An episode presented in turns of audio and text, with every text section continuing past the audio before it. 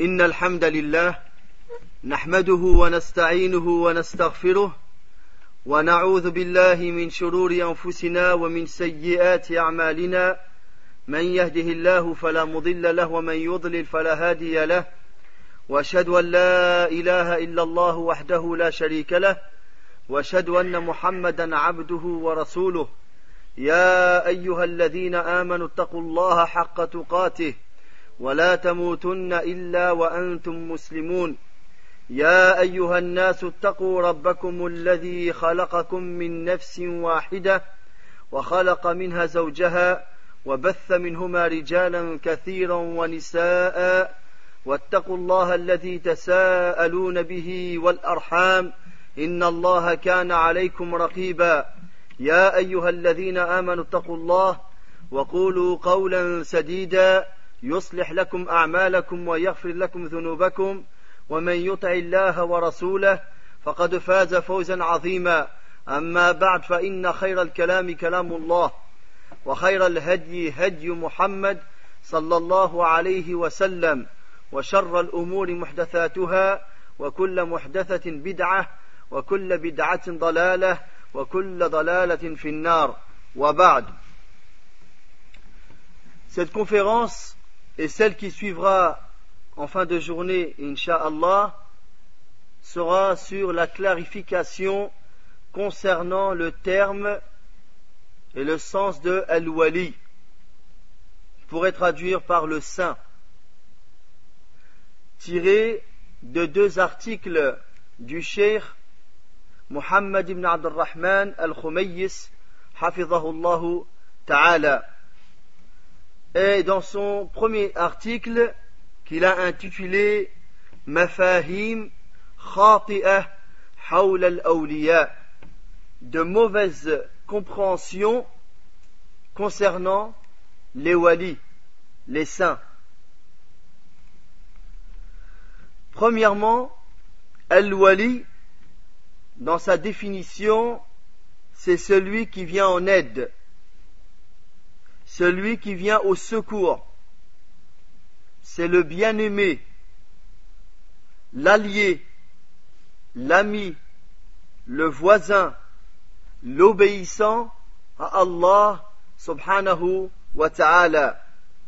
Donc, al-wilaya, qui est le nom commun dont est tiré le terme al-wali, al-wilaya, qu'on pourrait traduire par la sainteté, pour vous faire une approche, c'est l'obéissance et œuvrer dans ce qu'Allah aime.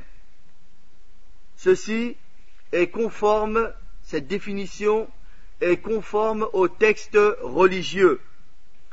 Allah subhanahu wa ta'ala nous dit dans le Coran ألا إن أولياء الله لا خوف عليهم ولا هم يحزنون الذين آمنوا وكانوا يتقون Dans le sens du verset, en vérité, les walis, les bien-aimés d'Allah, seront à l'abri de toute crainte et ils ne seront point affligés.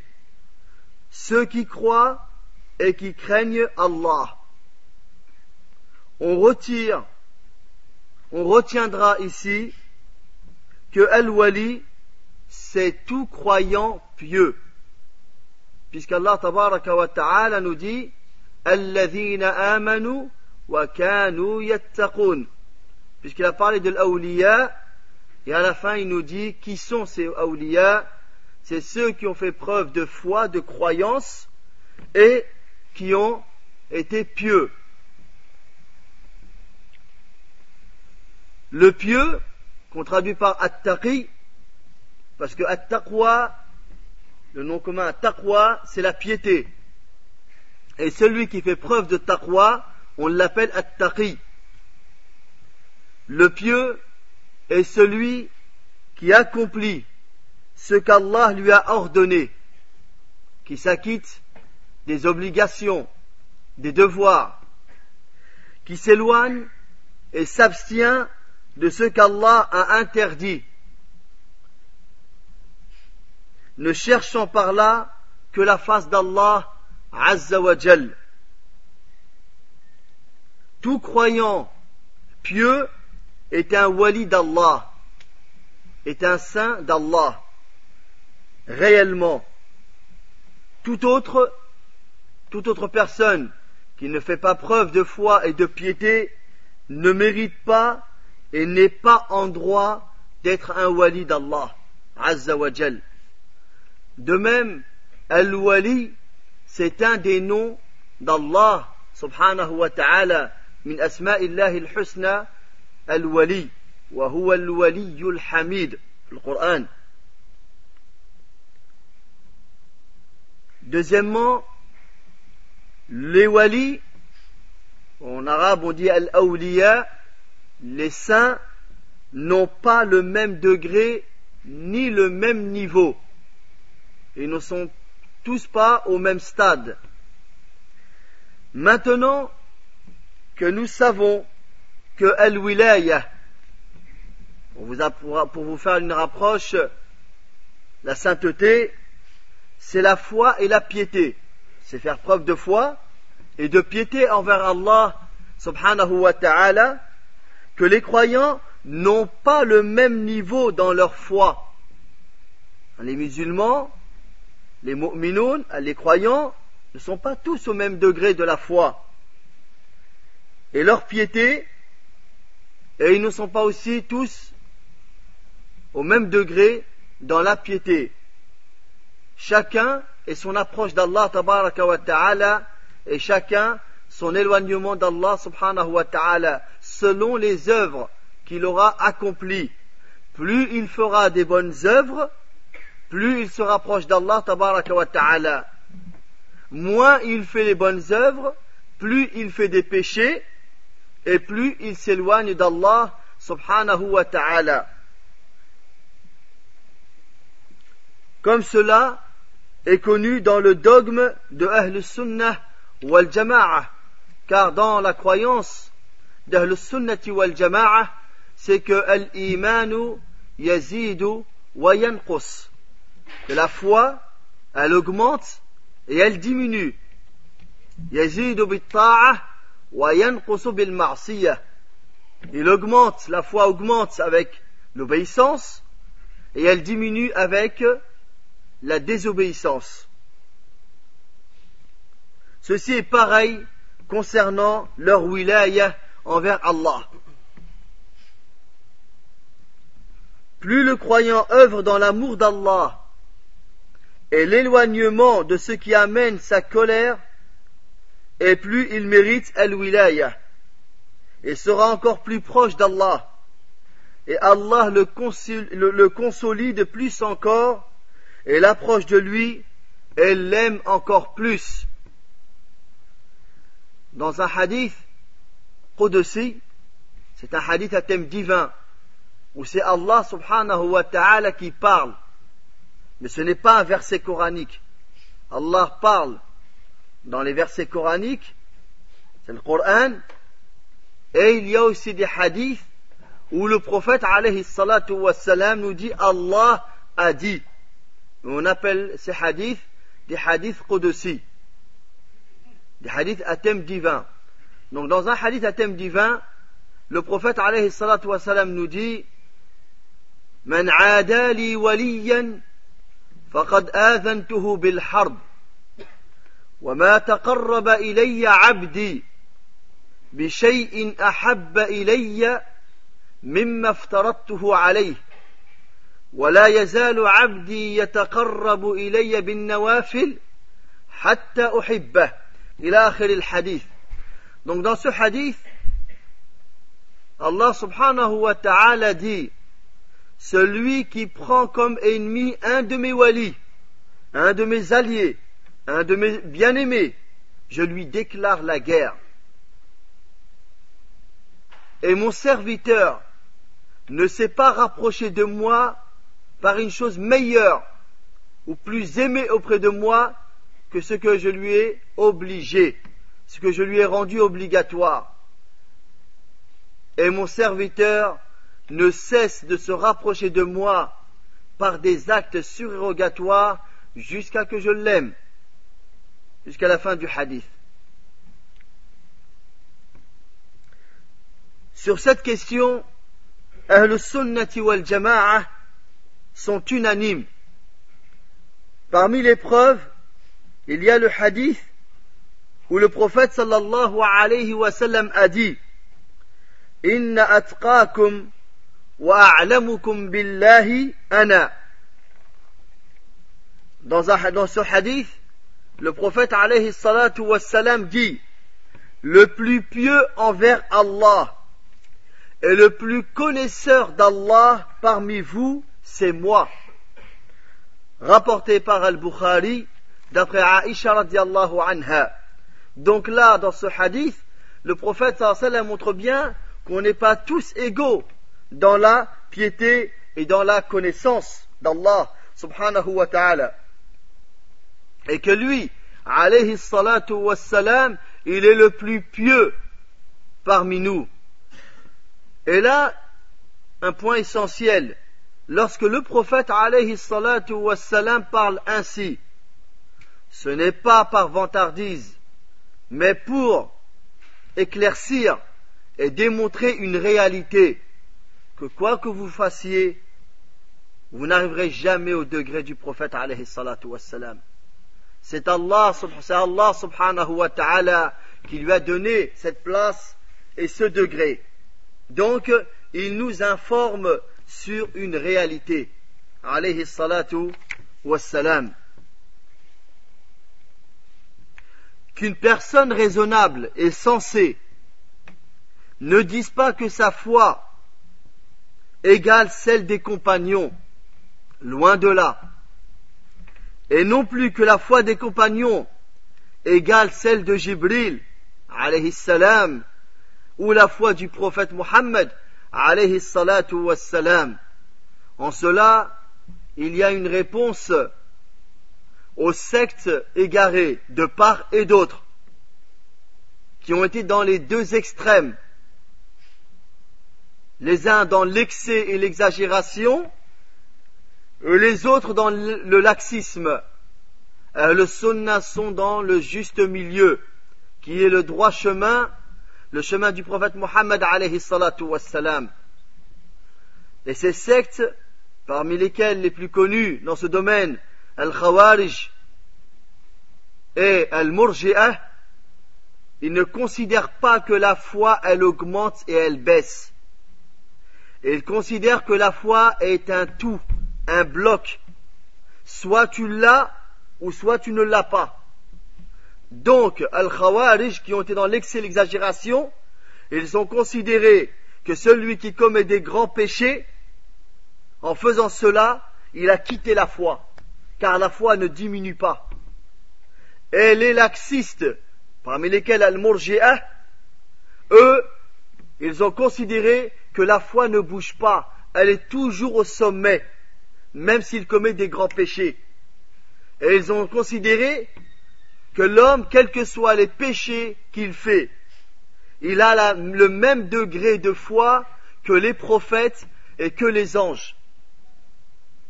Pourquoi? Parce qu'ils ont considéré que si c'est soit il l'a ou soit il ne l'a pas. S'il l'a, il l'a au sommet. Et ces deux parties se sont égarées de la droiture. Mais la foi, elle augmente et elle baisse selon les œuvres de la personne. Ibn Abi Mulaika, rahimahullah, a dit, Adraktu ثلاثين من أصحاب النبي صلى الله عليه وسلم. كلهم يخاف النفاق على نفسه. ما منهم أحد يقول إنه على إيمان جبريل وميكائيل. Il dit, rahimahullah, j'ai rencontré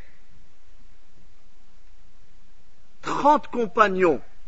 Du prophète sallallahu alayhi wa sallam, tous craignaient l'hypocrisie pour leur personne. Aucun d'entre eux ne disait qu'il avait la même foi que les anges Jibril et Mikaïl. Donc, les walis d'Allah ont différents niveaux dans leur wilaya envers Allah Azza wa Jal. Troisièmement, est-ce que la wilaya peut être acquise? Il n'y a pas de doute que al-wilaya peut être acquise car il est voulu par al-wilaya l'obéissance et la piété. Et ces choses peuvent, peuvent être acquises. Mais le croyant, lorsqu'il œuvre dans l'obéissance, ne court pas après un quelconque titre de wali ou autre, mais il œuvre sincèrement pour Allah Azza wa Et en faisant cela, il devient wali d'Allah subhanahu wa ta'ala. Il sera en droit de recevoir la récompense d'Allah qu'Allah a promis aux wali, car eux seront à l'abri de toute crainte et ils ne seront point affligés. Comme preuve à cela, il y a la parole du prophète sallallahu alayhi wa sallam dans ce qu'il rapporte de son Seigneur et c'est le hadith dont je vous ai cité le début tout à l'heure من عادى لي وليا فقد آذنته بالحرب وما تقرب إلي عبدي بشيء أحب إلي مما افترضته عليه ولا يزال عبدي يتقرب إلي بالنوافل حتى أحبه فإذا أحببته كنت سمعه الذي يسمع به كنت سمعه الذي يسمع به وبصره الذي يبصر به ويده التي يبطش بها ورجله التي يمشي بها ولئن سألني لأعطينه ولئن استعاذني لأعيذنه. Donc, dans ce hadith, Allah subhanahu wa ta'ala nous dit, celui qui prend comme ennemi un de mes alliés, de mes bien-aimés, je lui déclare la guerre. Et mon serviteur ne s'est pas rapproché de moi par une chose plus aimée que ce que je lui ai rendu obligatoire. Et mon serviteur ne cesse de se rapprocher de moi par des actes surérogatoires jusqu'à que je l'aime. Et lorsque je l'aimerai, je serai, yani là je vous fais une traduction littérale, son ouïe avec laquelle il entend, sa vue avec laquelle il voit, sa main avec laquelle il touche ou il prend, son pied avec lequel il marche, c'est-à-dire que tous ses membres seront dans l'obéissance d'Allah wa ta'ala, dans ce qui plaît et est agréé par Allah subhanahu wa ta'ala, loin de ce qui déplaît et qui amène la colère et le courroux d'Allah subhanahu wa ta'ala dans l'obéissance, loin de la désobéissance et des péchés. Et s'il vient à me demander, je lui donnerai. Et s'il vient à me demander protection, je le protégerai. Donc, l'homme, s'il le veut, est capable de devenir wali d'Allah. Et ceci en prenant le chemin de l'obéissance, de la piété et de la guider. Là, il y a une réponse à certaines sectes ou certains de leurs adeptes qui prétendent que l'wilaya c'est héréditaire. Parce qu'on est le fils de tel shir, de tel imam, de tel saint, on devient un wali. On hérite cela de son propre père ou de sa propre famille. Loin de là, al-wilaya ne peut être acquise que par une grâce d'Allah tabaraka wa ta'ala et lorsque la personne œuvre, quelle que soit la personne, son origine, sa langue, sa couleur de peau, sa taille, son poids, Allah tabaraka wa ta'ala ne nous juge pas sur ce qu'on est déjà, mais sur ce qu'on fait et ce qu'on dit. Lorsque les membres ont agi et lorsque les langues ont parlé, à ce moment-là, on est jugé soit en bien, soit en mal, selon nos actions, et non pas parce qu'on est déjà, car on n'y est pour rien. Et Allah nous juge selon nos œuvres. Quelqu'un qui est blanc de peau, c'est pas lui qui l'a décidé. Quelqu'un qui est noir de peau, c'est pas lui qui l'a décidé. Quelqu'un qui est né avec telle ou telle langue, c'est pas lui qui l'a décidé. Quelqu'un qui mesure 2 mètres et l'autre qui mesure 1 mètre 50, c'est pas lui qui l'a décidé. C'est Allah tabaraka wa ta'ala. Donc la personne n'est pas jugée sur cela. Et c'est pour ça qu'en islam, il n'y a pas de racisme. Il n'y a pas de nationalisme. S'il y a une fierté, c'est dans l'islam et dans la foi. Quelle meilleure donation qu'Allah ait pu donner à ses serviteurs si ce n'est cette foi qu'on ne pourrait acheter même avec toutes les richesses de la terre. Même si quelqu'un voulait dépenser toutes les richesses de la terre, et Allah a décidé qu'il soit égaré, nul ne pourra le guider. Car celui qu'Allah égare, nul ne peut le guider. Et celui qu'Allah guide, nul ne peut l'égarer. Et le prophète alayhi salatu a prêché à son oncle Abu Lahab, et il a été un de ses plus grands ennemis. Et une sourate a été révélée à son encontre, ainsi qu'à l'encontre de son épouse, et qu'elle elle est récitée jusqu'à la fin du monde. Si Abu Lahab, en entendant la sourate, il aurait pu mettre le doute chez les musulmans.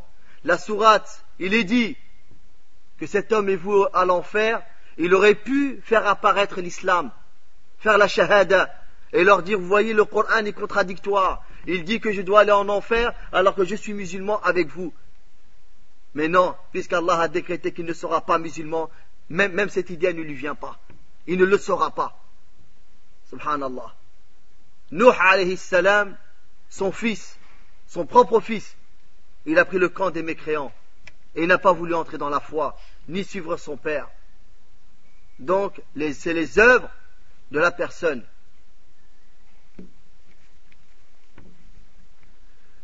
Quatrièmement, la place des walis. Les croyants vertueux et pieux sont les personnes les plus proches d'Allah, les plus aimées auprès de lui. Et il est un devoir pour le musulman de les aimer, car Allah les aime. Il n'a pas le droit de leur nuire, mais il se doit de les respecter pour le respect et l'obéissance qu'ils ont envers Allah. Bien sûr, tu aimes Allah et tu aimes ceux qu'Allah aime. Tu aimes pour Allah et tu détestes pour Allah. Plus la personne, elle est proche d'Allah, et plus ton amour est fort pour cette personne. Et vice versa. Parmi ces walis vertueux, il y en a que s'ils jurent par Allah, Allah leur exauce. Et combien de fois Allah épargne la communauté de mots par leur biais et amène le bien et la victoire à la communauté aussi par leur biais. Un jour, le prophète était assis avec ses compagnons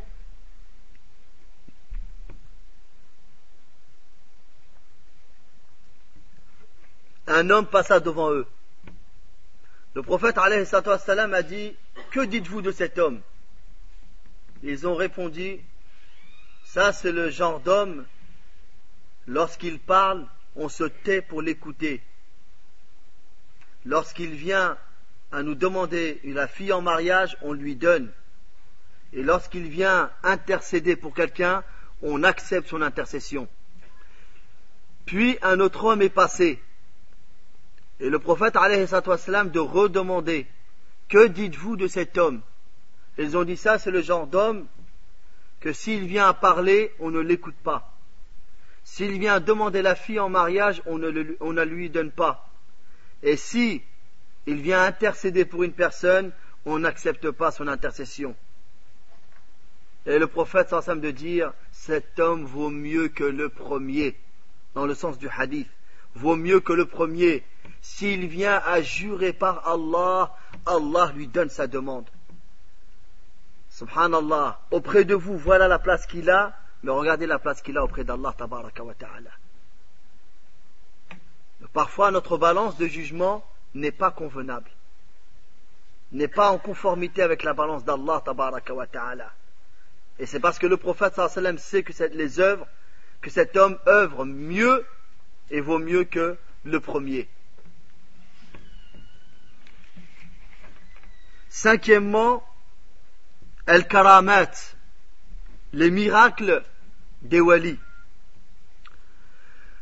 Donc, les miracles, c'est une chose de surnaturel, d'anormal qui arrive. Et les ulama ont pris pour habitude de distinguer les miracles des prophètes des miracles des vertueux, des saints. Et en arabe, ils ont gardé le terme al-mu'jizat pour les prophètes et le terme al-karamat pour les autres, les vertueux, les saints, le restant de la communauté. Et le terme al-mu'jizat pour les prophètes. Bien que dans le Coran et dans la Sunna, le terme employer ces ayats, des signes, des miracles, et c'est aussi le terme donné au verset, al-ayat. Donc al-ayat, on le dit, on dit aussi dans beaucoup d'ouvrages al-mu'jizat. Et pour les awliya, pour les vertueux, les saints, on emploie le terme karamat. Ceci, les miracles des walis, ceci est une vérité reconnue. Alors, ce n'est pas parce que il y a beaucoup de récits faux, douteux, concernant des walis véritables ou pas, que cela amène à ne pas reconnaître les karamats. Ce n'est pas parce qu'on va combattre, rejeter un extrême, que cela nous amène à tomber dans l'autre extrême. Et c'est ce qui arrive souvent. Lorsqu'une personne s'en prend à un extrême, il lui arrive de tomber dans l'autre extrême. Et il y a un juste milieu. Al-Karamat, elles existent. Elles sont reconnues. Les grands ulama nous en parlent, même dans les ouvrages de l'Aqidah. Ça, c'est la position exacte d'Ahl Sunnah wal Jama'ah. Mais cela ne veut pas dire qu'on va accepter tous les récits, toutes les histoires, toutes les légendes qu'on nous raconte. Mais, à la base même, Al-Karamat existe pour les saints et les proches d'Allah subhanahu wa ta'ala. Allah leur donne ces choses qui sont surnaturelles pour les honorer, manifester leurs vertus Ceci est prouvé par le Coran, la Sunna et l'unanimité des pieux prédécesseurs. Allah dit en nous parlant de Maryam, alayhi salam, Marie, la Sainte Vierge, la mère de Isa, alayhi salam.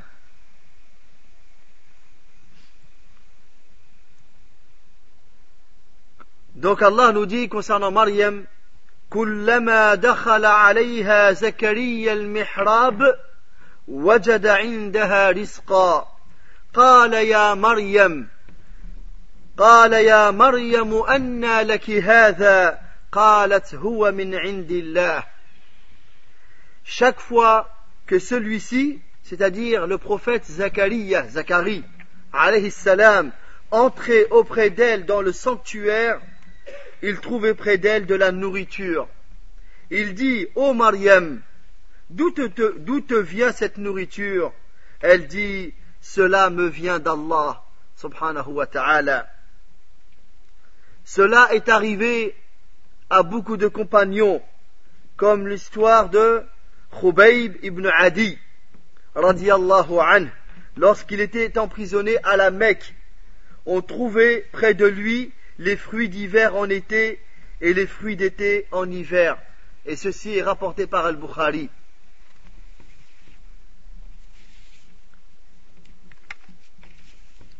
Et quelle belle parole que la parole d'un parmi les pieux prédécesseurs.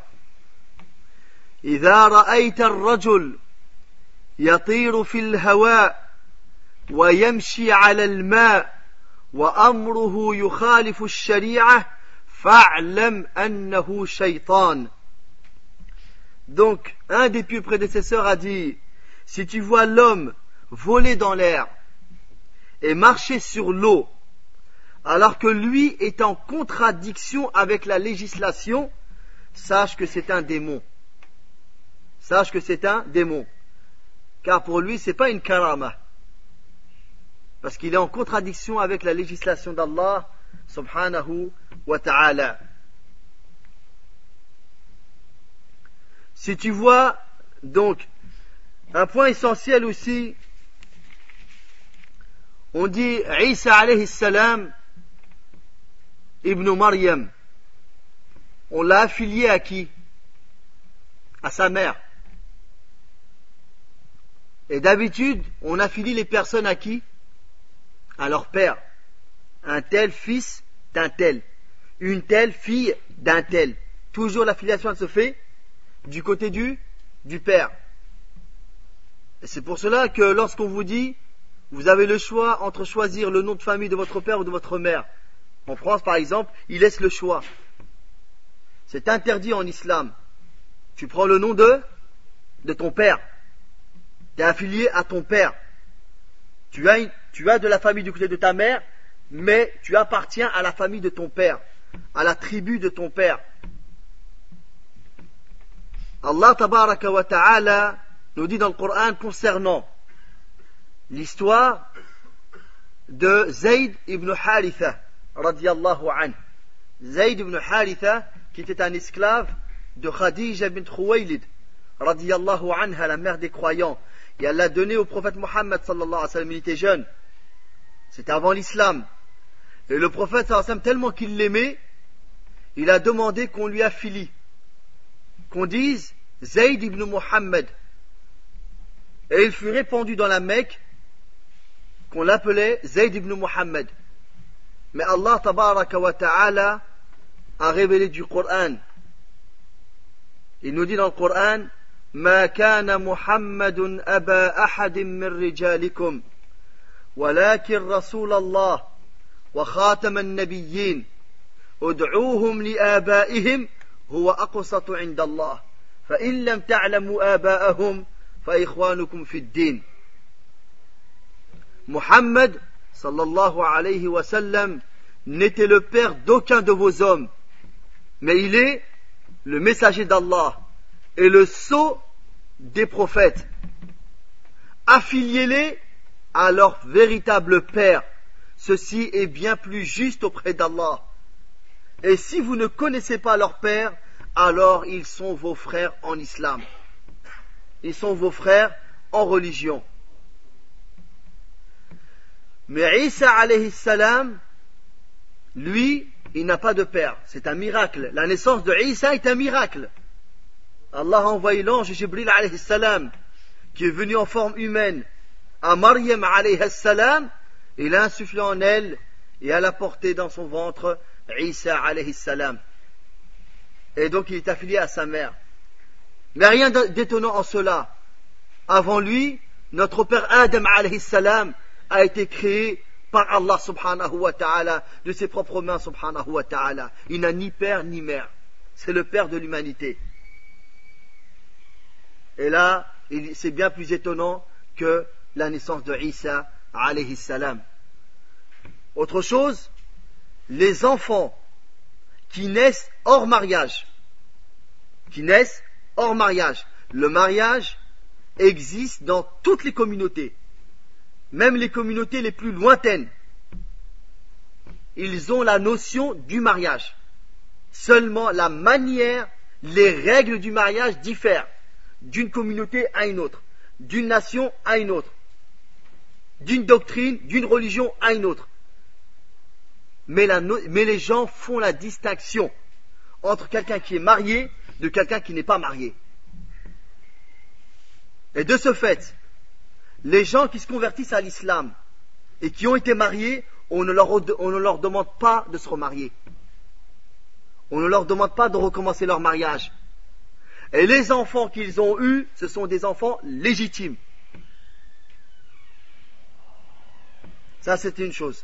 Deuxième chose, tous les enfants qui naissent hors mariage, ce sont des enfants adultérins, qui sont dus à l'adultère. Ce sont des enfants illégitimes. Les enfants sont innocents de ce qui s'est passé. ceux qui ont péché, c'est l'homme et la femme qui sont à l'origine. Mais cet enfant n'a pas de père. Cet enfant n'est pas affilié à cet homme. Car pour la filiation, il faut que l'enfant soit conçu dans une relation légitime, dans une relation autorisée. Et donc de ce fait, cet enfant, il se doit de porter le nom de sa mère. Et il est affilié à sa mère. Et il n'a de famille que du côté de la maman. Il n'a pas de famille du côté de cet homme. Ça, c'est un point essentiel. Même si les gens font le repentir, reviennent à Allah subhanahu wa ta'ala, Allah, les portes de sa maison sont très grandes, ouvertes. Allah pardonne à quiconque. Tant que la personne est en vie, il y a espoir. Mais il ne pourra pas corriger ce qui s'est passé. Cet enfant, il ne lui appartient pas il rejoint sa mère, et il est affilié à sa mère. Le prophète alayhi salatu wassalam nous dit Innamal waladu lil firash al hajar al hasratu.